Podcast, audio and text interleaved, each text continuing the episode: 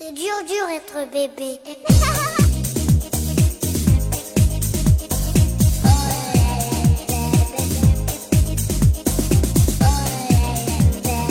大家好，欢迎收听 Lady 妈妈腊八粥，我是每天都很开心的童华。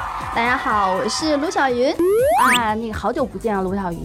对，我们终于在上海碰头了。对对对，太好了，我终于来到总部来参观了。对啊，我们喜马拉雅的总部是特别高大上，没错，高大上，超级高大上，好几栋楼。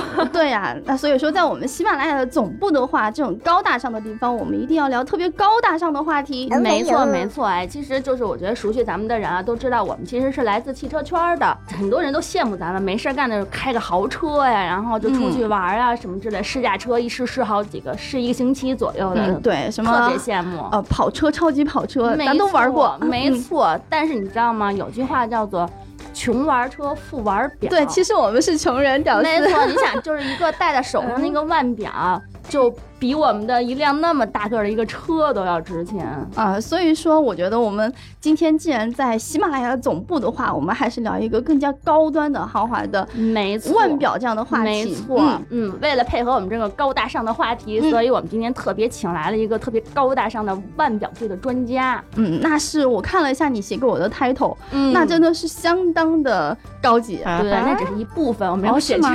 那你赶紧介绍一下我们对面的嘉宾啊，欢迎。我们的钟表文化专家，也是中国独立钟表人，他依然是钟表游 World Traveler 的创办人白应泽白老师。白老师好，大家好，我是白应泽。哎，我看白老师，其实你还有另外几本著作，一个是中国与与钟表，还有名品世界等等的系列丛书。对，这是呃名品世界系列丛书呢，是二零零二年。到零三年，两本，一本关于男人的，一本关于女人的。哦，是吗？对，哦，还有关于女人的，正好是我们今天想聊的。但我第一本写的是男人，叫《男人的潇洒》。对，第二本是呃关于女人的，叫叫女子的妩媚，对，都是关于品牌的。啊，那太好了！我觉得我们今天其实呃，之所以同华能够请到您啊，我觉得有很大一个原因就是我我们都作为这样一个女性，我们对于腕表呢这样的一个嗯，就也也是奢侈品，或者是也是一个日常的一个呃，我觉得是大家喜欢的一个呃消费品吧。啊，低端一点消费品，高端点是奢侈品。然后我们呢是会既向往，然后也很喜欢，可能也有一定的经济实力能够消费，但是就是不知道从专业角度来讲应该怎么选。对对对，对，在我的日常生活中，我就觉得，因为有时候会看，经常会看到白老师刷的朋友圈啊，就是各种好表，然后他经常会问我们一个问题：你们喜欢吗？然后我们老在下面留言说。我们喜欢呀，就是没有钱买。啊，就算我觉得像童华你这种，给你钱你也不知道给该给自己挑什么。没错，以为就是越贵越好。所以，我们今天真的是杀鸡用牛刀，请了这个呃腕表界的顶级专家白老师来给我们来科普一下，尤其我们的小白，就是女士啊，我们在选择腕表的时候，我们应该要怎么样去进行选择？刚才呃听二位介绍说。表是这么高端，说穷玩车，富玩表。其实对于我们玩表人来讲，呃，看车也会像你们看表一样。当当对，当一个人不了解的时候，你肯定会没有方向。嗯，呃，当然了，你们刚才讲穷完车，富完表呢，在一定的意义上来讲，可能也有一定道理。大家现在买的车啊，平呃一般的一辆可能在十几万，然后几十万。嗯啊，大家觉得几十万的一辆车也蛮贵的了，对吧？对对对。但是在表里面，呃，几十万的一枚表的话，可能属于正常价格。对，那确实是。当然，咱们一般人买的可能都是几千块钱啊，一两万的这样的表。嗯。但是在这个腕表的这个呃圈层里面，确实，尤其有一些复杂的表款，可能它的起价可能就在几十万。那可能就是我们的呃这个三大品牌，像奔驰啊、宝马这些的呃一辆车了。那更好一些的腕表就要好几百万，这些可能就会更高。如果说到这个表和呃车的。两个哪一个会更保值？很多人经常来问我这样的问题。嗯，呃，我是这样回答的，我说，其实车和表呢，首先这两样东西都有它的这个不保值性，就从店里面买出来那天，不是车一开出来就就就对啊，就开始贬值了 就开始贬值了。其实表也是一样的，啊？是吗？对，我以为。能钻石什么的挖下 来继续可以卖。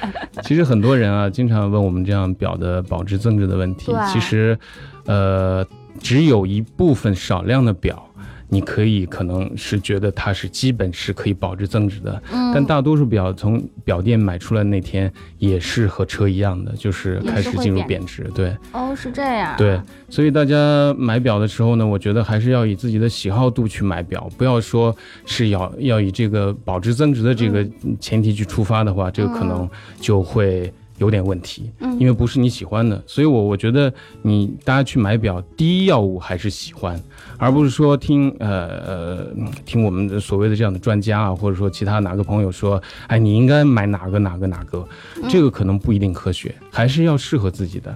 如果给大家一个可以参考的选择建议的话，嗯。呃，我觉得可以从这么几点来来选表。首先，嗯，呃，我觉得还是你要去先看一看表，就先选一个一些你一眼就看上的表，先去兜一兜看一看，嗯。然后呢，回来之后你再确定你要买的表的一个呃品牌和价位，因为嗯。品牌和价位，包括就是你是一个什么职业的人，你的性别、你的喜好其实特别重要。因为一个人，那，如果说直接来问我说，呃，白老师，我，呃，你看我应该买一块什么样的表？其实我完全没有概念的，就是呃，我我这边会有很多的表友来直接问我这样的问题。我说我如何回答呢？我可能需要半个小时甚至一个小时来回答你。为什么？因为首先我要问你问题，对，嗯，你是男的还是女的？我是女的，你是女的，对你多大岁数？三十加 不是九零后然？后呢？对，包括你你做什么职业？你平时戴这个表是什么需要？嗯，炫富不，嗯，什么看时间 就是我我就觉得，因为好久没有过表了，我觉得嗯可以有一块表。你呢？OK，那所以说这个时候你你准备是投多少钱，也就是你的预算是怎么样的，你要大概心里有数。假如因为表两万块，对，假如两万块的话，首先你的品牌就已经是在中档偏上了。嗯比如说我我举个例子，为什么这样讲？呃，刚才你讲这么多品牌一抹黑，对不对？对，但是呢，它还是表的品牌还有一些档次。嗯首先呢，呃，一般在几千元，大家可能会对可以 Swatch，你说的很对，是一个入门的表款。嗯，但这个表呢，它是所谓的从八岁到八十岁都合适的一个品牌。那所以说，呃，我们的小孩子可能会给他买斯沃琪，但是更多的斯沃琪卖给谁了呢？一些年轻人、大学生啊，包括初入呃行业的。还真是。呃，但是呢，实际更多的刚刚开始工作的人，嗯。买以前是买了哪些品牌？是天梭。哦，还有浪琴。对对，天梭浪琴，对。嗯，为什么买天梭呢？因为它的价位就是在一个入门款，哎，就三千到八千之间这样子。哦，嗯所以跟它差不多价格呢，比如说还有啊、像汉密尔顿啊，还有美度啊啊嗯这些品牌，对吧？嗯，那再往上就超过一万块钱的，就比如说会有浪琴了。啊，还有比如说你你们可能不太熟悉的，比如说好利时啊，还有这一类的品牌，包括像荣汉斯啊，这些都是表不错，但是呢，它的价格也 OK。嗯那其实，在一万到两万之间的选择，可能是品牌倒不是那么多，但是你一上两万之后，比如说三万到五万之间的选择就会特别多，然后你们女孩子喜欢的这些奢侈品牌就一下子跳入你的眼眼帘了。三万以上的话才是奢侈品牌的起步。对，三万以上其实品牌就很多了。你看，呃，你就可以选啊、呃卡地亚，对不对？嗯，积家，对不对？嗯，对，然后这个万宝龙，对不对？好雅然后还有沛纳海、万国啊，豪雅其实刚才我们有讲，它是在一万到两万之间可选的，哦它和浪琴差不多是同等级的。嗯，对，所以上了三万之后，大家这个你出手的这种感觉就会更爽了。对，当然了，还有一点就是你你也会增加另一层痛苦，就是三万到五万基本是一些大牌的入门，嗯哦，是大牌的入门而对已。但是嗯真正顶级的大牌还没有在这个区间之内。明白。对，我们要再往后再讲更高的这个数字。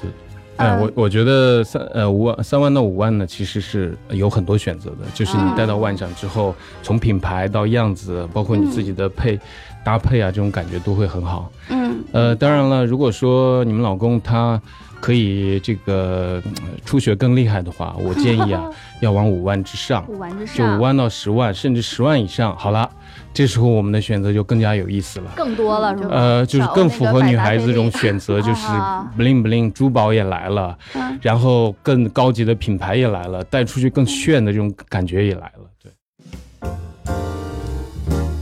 刚才我们差不多是从价格这个层面对我们表有了一个初步的一个认识，对吧？这样的话，我就像呃对应车一样，我对于呃不同的级别的车一个价位，我大概有了一个印象。但是另外接下来就是可能谈到喜欢和合适，就比如说刚才白老师谈到说女孩子喜欢的不灵不灵啊、嗯钻石啊什么，我可能会偏喜欢什么呢？我喜欢偏皮质的表带一点的，然后戴上看的简洁大方，看的比较就知性一点的。那么当我不知道这种所谓要圆圆形的，还是这种方形的，还是还有一些别的那个形状，到底呃它们之间又有什么样的这种区别吗？假如说咱们现在把我老公这个钱啊从两万翻倍了，就变成了四万啊。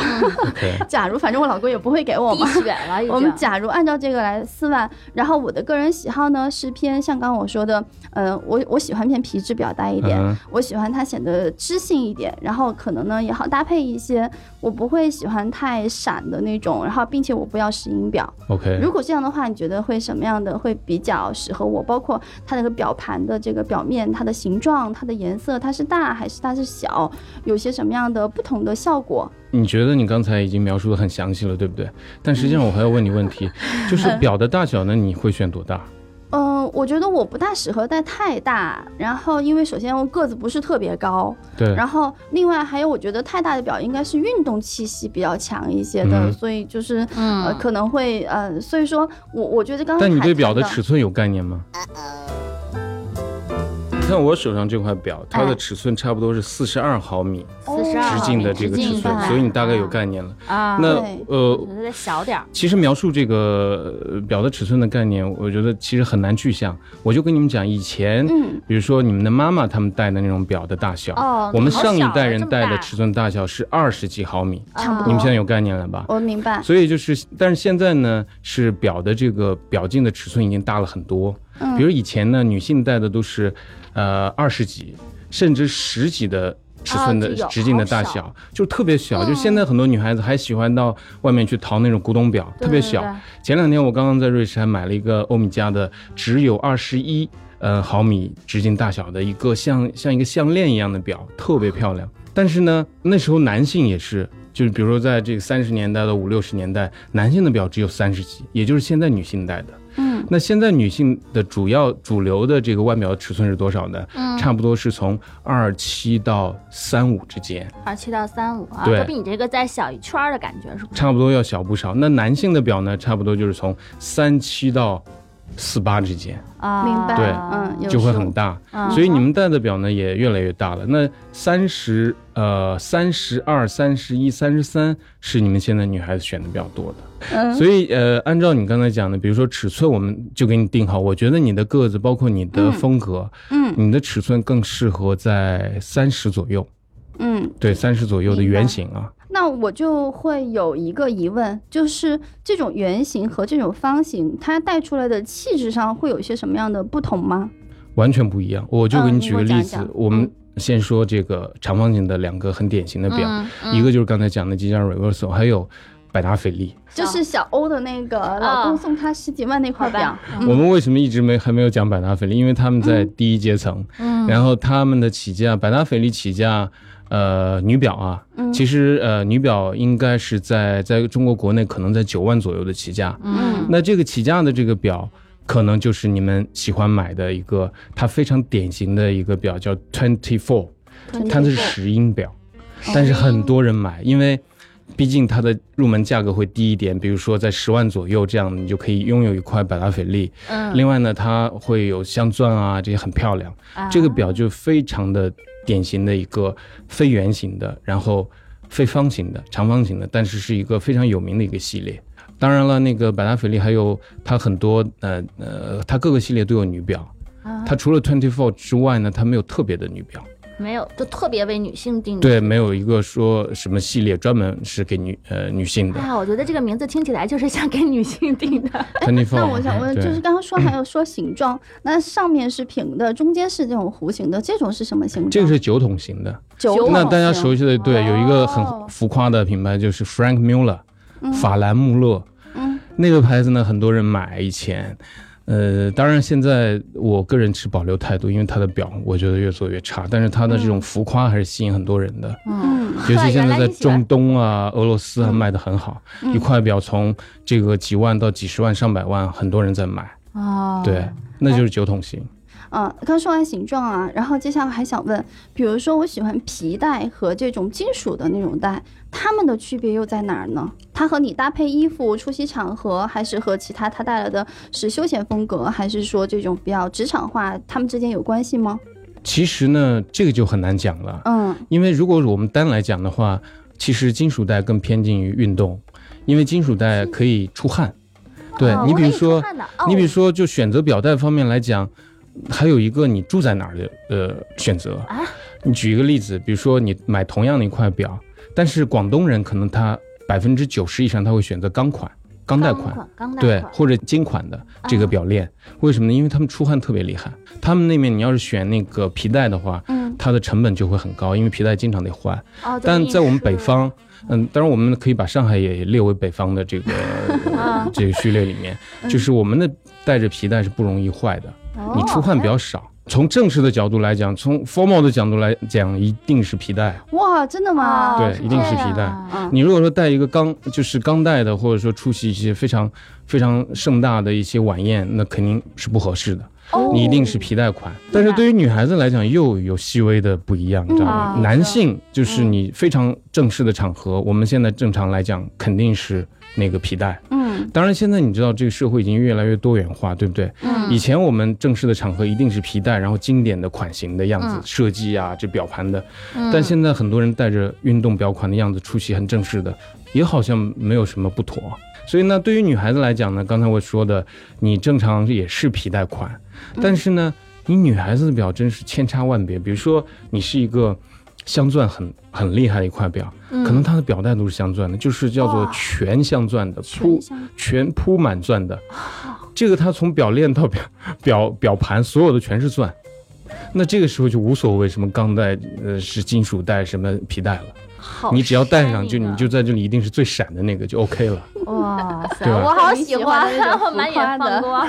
比如说那年前几年那个巴塞尔表展，呃，宇舶它推出一个全钻的一款表，当时是呃那一天的整场的最贵的五百万美元。那那块表谁买去了？就碧昂斯买去了，然后送给她老公。嗯对，哦啊，送给她老公对戴戴一个男人戴一个镶满钻的表。他你知道黑人就喜欢戴这些呀。哦，是吧？嗯对，所以镶满钻的，然后 bling bling 这种，其实在中东和那个，呃，就是呃非洲啊，或者说这些他们颜色需求很强烈的这些地方卖的特别好，哦镶钻的，嗯对，哎，你看白老师嗯。说到了，通过 Beyonce 说到一个点，就是其实我想问的，就是我我刚刚是歪歪了一下我老公送给我礼物，嗯。但其实我们有时候也是有需求，嗯，能够送给先生哎。一个做表作为礼物的。哇，谢谢那对于们。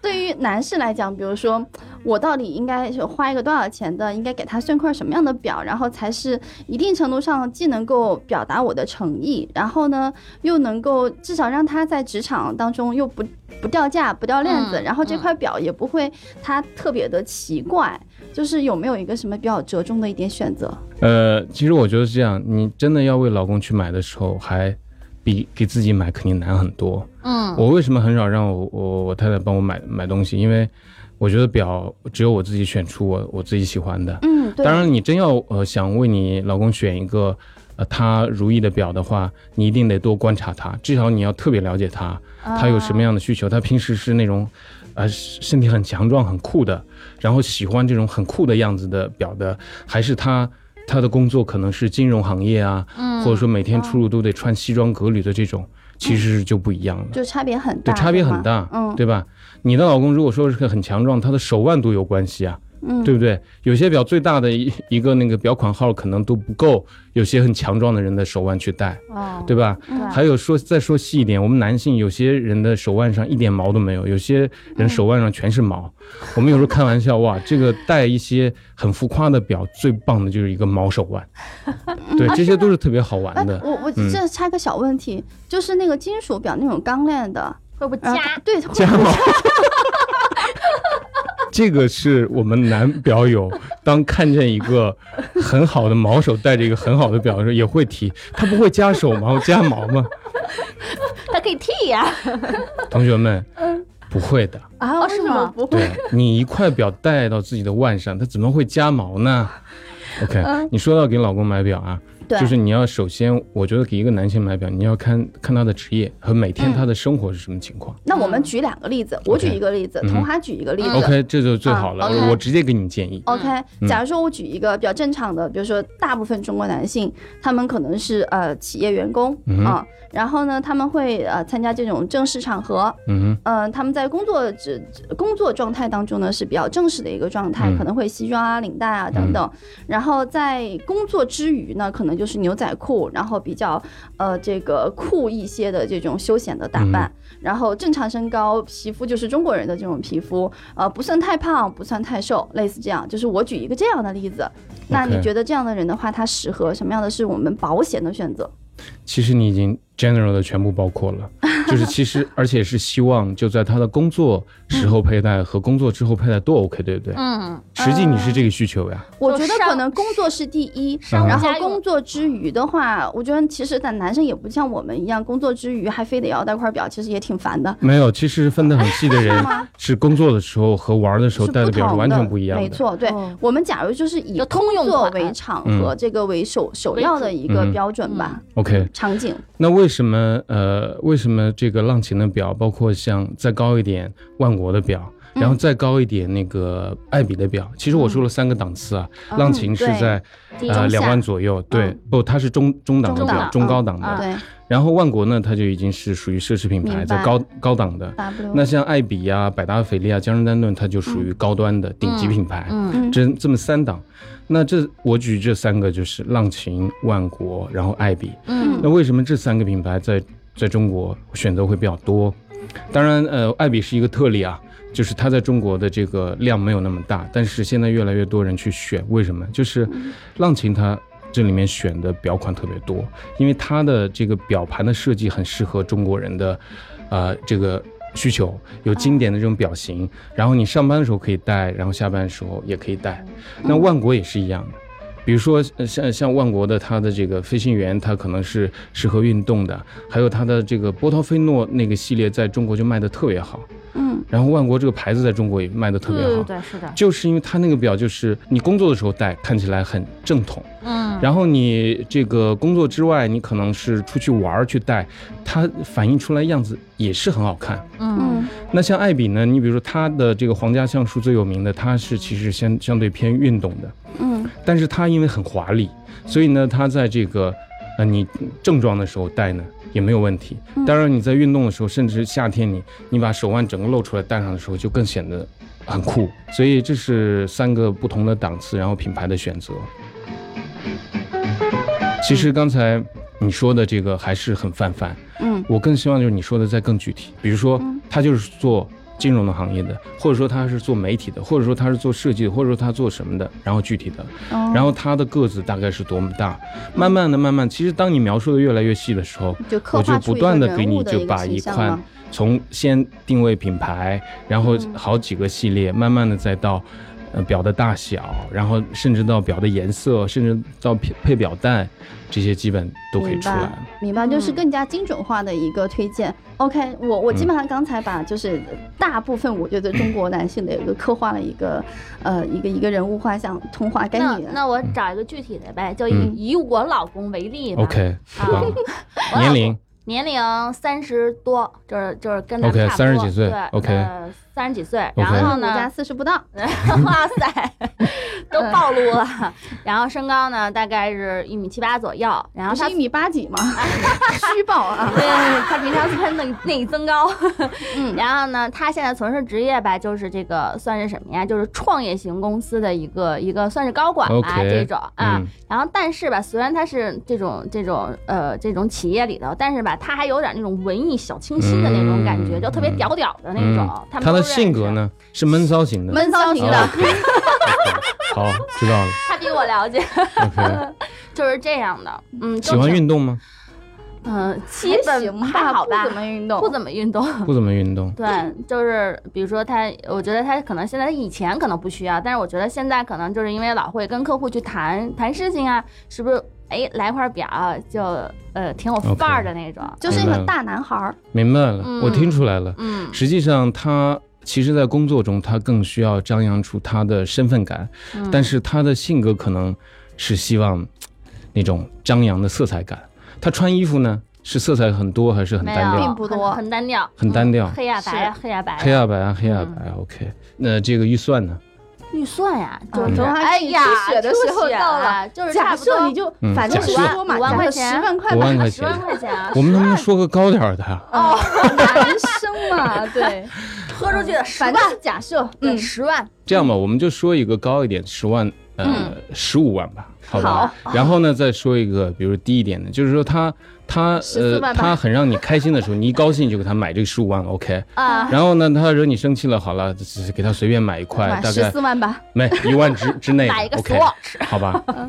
我觉得像他像他这样的工作，这个性格的话，呃，应该买一块比较特别一点的，嗯，对对，他还真是比较喜欢那种嗯。很另，就是另类一些，也不是另类就品牌小众一点嘛。对，小众的，，对对就是别人最好不知道的那种。他买衣服，你刚才讲了是黑白黑白，其实他喜欢闷骚啊，你知道的，又低调还又显示出来，对不对？对又显得自己是卓尔不群的哎，对，好像是颜色这样的，偶尔就是把衣服脱下来，然后发现哦，牌子原来是哎阿玛尼，对对对对，就不要有标的那种。OK，好，嗯，那其实我觉得他可以去选几个，呃，现在呢有一些人了解，但是又不是特别的太大众化的。嗯，你比如说，呃，我觉得欧米茄本来是很适合你刚才讲的呃欧米茄，对。但是欧米茄呢，你知道大家都喜欢，对对对大家都戴，大家都知道，对不对？是的，所以呢，我建议你可以选择，就是我现在腕上戴的这个牌子，格拉苏蒂原创，它是个德国的牌子，啊，因为你知道对，很多人那个买的是瑞士表。啊然后呢，呃，其实德国表是相对比较小众的。啊那这块表的它在格拉苏蒂原创应该在中国最低的入门价应该是在三万八左右。啊好，对哎，它有一个那个亿元系列，哎，名字也蛮好，对吧？亿亿元嗯，嗯听起来不错。以后可以在视图上或者说这个方面很好。亿元系列的差不多在，我觉得五万左右可以买一个呢，它的入门款。嗯另外呢，如果说能够啊、比如说请朋友帮忙，甚至有时候碰到这种折扣的机会，嗯再碰到折扣的话，你可以买一个还有可能啊、有一点相对的复杂的功能的，带个日历啊或这样的，啊可能会在六七万之间对，也可能能买到。啊对，然后呢，还有就是，呃，可以买这个另外一个小众品牌叫亨利慕时，亨利慕时哇塞，那可能你就完全有不了解，完对。全懵了。但这个牌子呢，前些年就是完全，嗯就是中国人买东西完全大家不知道的，还是不愿意去买，是的，即使很小众。但这个牌子呢，现在也还是有一些人知道了。嗯哼，对，我觉得还是可以去考虑的。呃，然后五万左右呢，我觉得啊、也可以去试试那个沛纳海。啊，因为。对你老嗯。公他是、呃大概是一米七几，那他手腕如果说不是太细啊，不是太细的话，嗯。是像沛纳海现在他又有几款呃比较低的入门款，差不多三万多，三万哦。多，对。他，而且呃沛纳海以前尺寸很大，嗯，如果呃小手腕可能就很难驾驭，我们亚洲男性就有时候很大。当然了，沛纳海它就那种大的风格，有些女孩子都带四十二、四十四的尺寸，好像也不违和那种感觉。嗯所以我觉得沛纳海它也是可以去考虑。当然了，还有积家，就在这个价位，它可以去考虑的这种风格和身份感的几家可以去考虑。嗯，当然还有刚才讲的万国、哦。万国，那我觉得稍微再往上冲一冲的话，嗯，像宝珀，宝珀，对，啊宝珀的那个，呃我记得它现在五十巡的那个潜水表，但这块表是既适合运动，又适合在一定的这个正呃这种正统场合也可以佩戴的。五十巡好像是七万多，啊对七万多。这个好哎，对我觉得也可以以，考虑。啊、然后还有像呃雅克德罗啊，这也是一个很闷骚的品牌，就是它是 其实它是一个很很很严谨，然后历史很长久的一个品牌，但它现在的表的这种那、这种感觉会让人。一个男性如果佩戴上，大家一看，哇，雅克德罗，然后这个表盘的那种设计感觉会给人很特别，但是它价格可能会更高一点，不过现在低一些的也有七八万。的，嗯，对，嗯这个听起来还不错，嗯，哦，我觉得白老师真的是跟我们从女性，然后选表，从男性选表方面过，呃，一下在我脑海当中就有了一个一个非常立体化的一个认知。对，嗯就从入门一直到高端，对吧？就是这种，呃，最后还有一个小的一个细节想补充问一下，嗯就是，然后刚刚你也谈到了，比如说它上面带有日历，它上面还带有什么很多功能呃像潜水表各种功能啊、等等，还有一些呢它是很简洁的，这两者之间它们是什么区别呢？嗯，你刚才提的这个问题其实特别棒，这就可以引出我们刚才其实没有谈到的一个，就是表的功能的选择。嗯你刚才我们一直没有讲到，对其实功能对于你选择一个表也很重要。对于女孩子来讲，可能相对没有那么强烈，对，啊你不会说希望是万年历的，你不会希望它是陀飞轮的，你不会希望它是计时码表，这各种男孩子喜欢的这些功能。呃，但是呢，呃，因为功能呢，有时候会涉及到你选表的这种档次。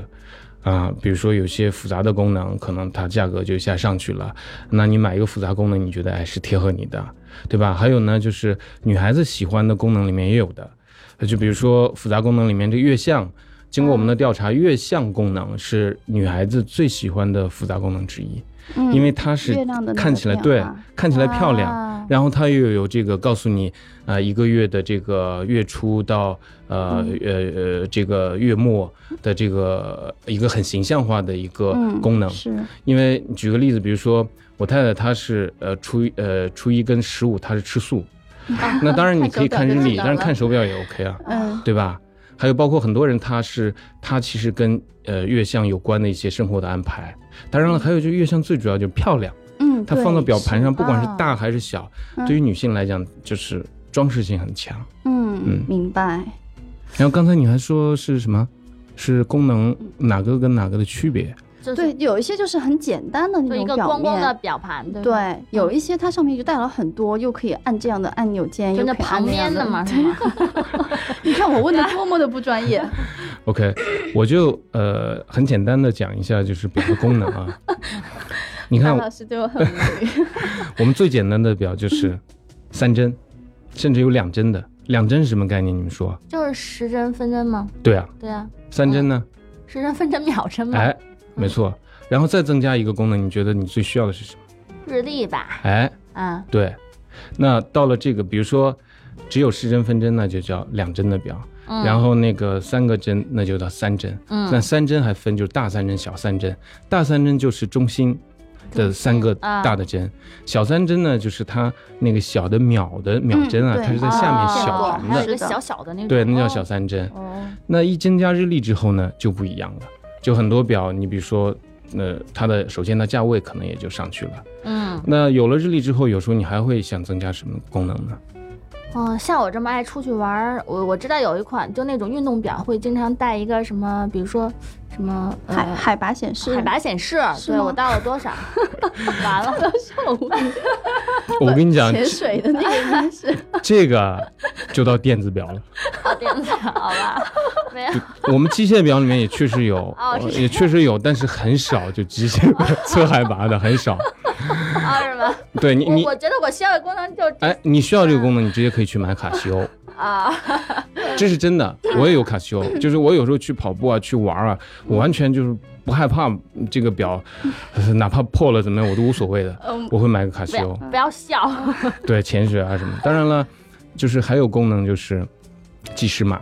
就是我经常会用计时码，干嘛比如说用呢？计时码就是测速，你跑步对不对？我还想你测时间干什么？对啊，你跑步然后秒这个表 嘛秒表，对，其实就有秒表的功能对于。我们做汽车的就是秒表嘛，对吧？你比如加速多少，对吧？哎，我们这个计时码表上就有跟汽车相关的，其实它就是为了汽啊测汽车的速度，知道吧？啊就叫法不一样嘛，这我就懂了。转换成我的专业我就懂了。对，这个其实很有用，我我经常会用，当然对于女孩很少用。那还有就是潜水也是功能。对，潜水。首先你你得有有可以潜水的这个深度，对吧？嗯，你们一般比如说 你这个表的这个深，如果说它的水深说水深达到这个防水达到五十米，那你是不能潜水的，至少要到一百米以上。哦，五十米是不能潜水的。你潜水了的话，你回来好了，我觉得我你就拿去潜，比如说潜个十米不够吗？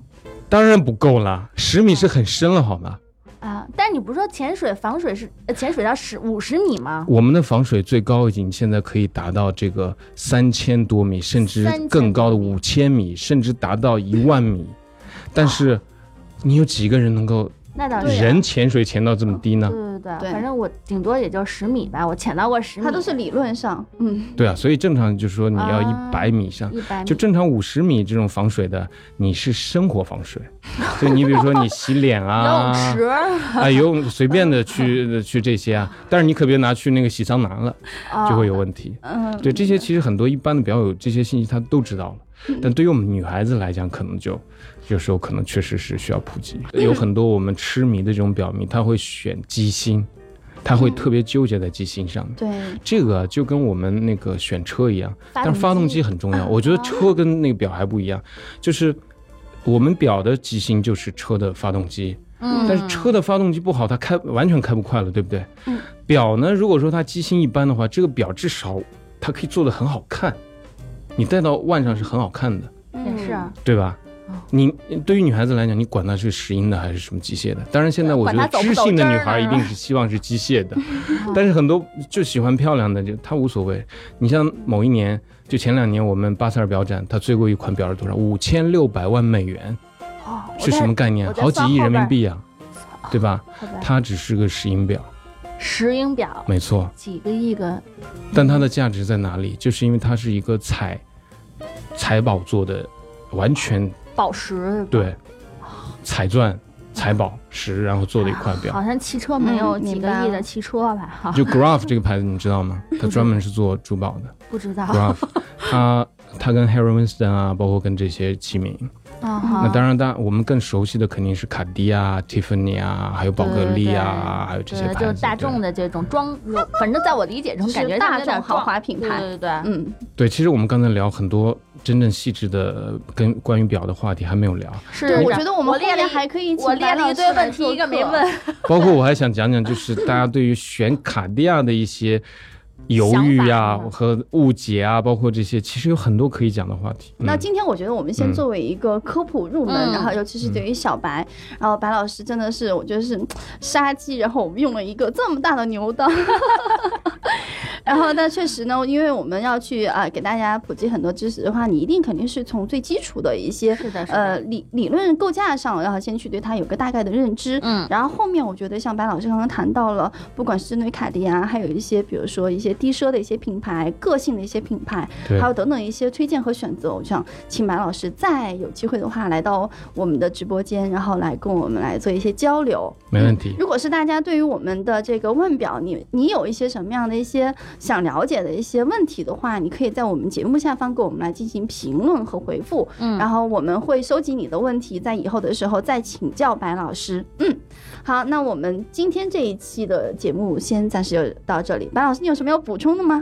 其实刚才这个节目你们开始的时候是从这个穷完车、富完表这个开始的，对对不对？嗯，呃，我现在想以一个表值钱在哪里的这个来作为一个嗯我的收尾。好呀，好呀，呃，车也确实是很贵，嗯，从几呃几几万到这个上千万的，甚至现在还有也有拍到过亿的。我们表也是从这个几百块钱到那个过亿的。嗯，当然，呃，其实在这个呃表的直接售价上面还没有现在呃呃有有好几亿的，但是我们拍卖市场上最贵的一块是前几年的一块卖了这个一个多亿人民币的一个百达翡丽的一块怀表。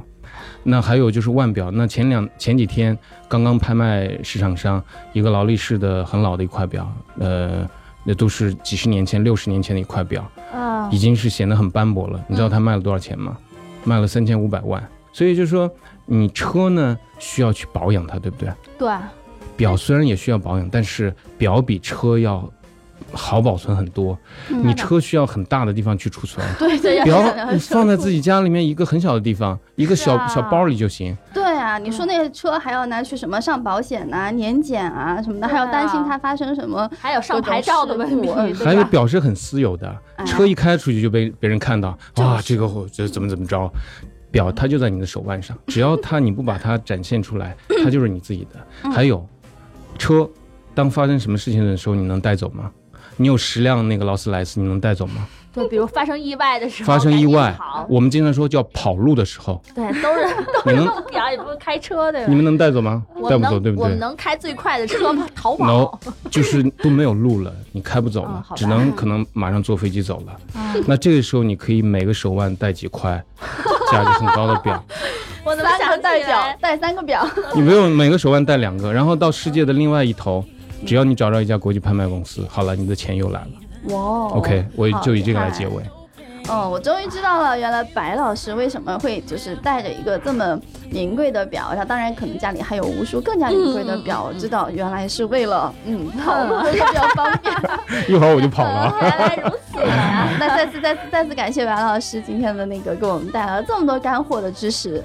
好，谢谢二位美女，谢谢。嗯，好，谢谢大家也再次感谢我们的听友啊！如果还是那句话，如果是喜欢 Lady 妈妈的腊八粥的话呢，欢迎支持我们在喜马拉雅平台的音频节目。同时，我们在呃新浪微博还有微信公众号，我们有同名的 Lady 妈妈腊八粥的微信公众号和微博号，然后大欢迎大家跟我们来进行各种方式的互动。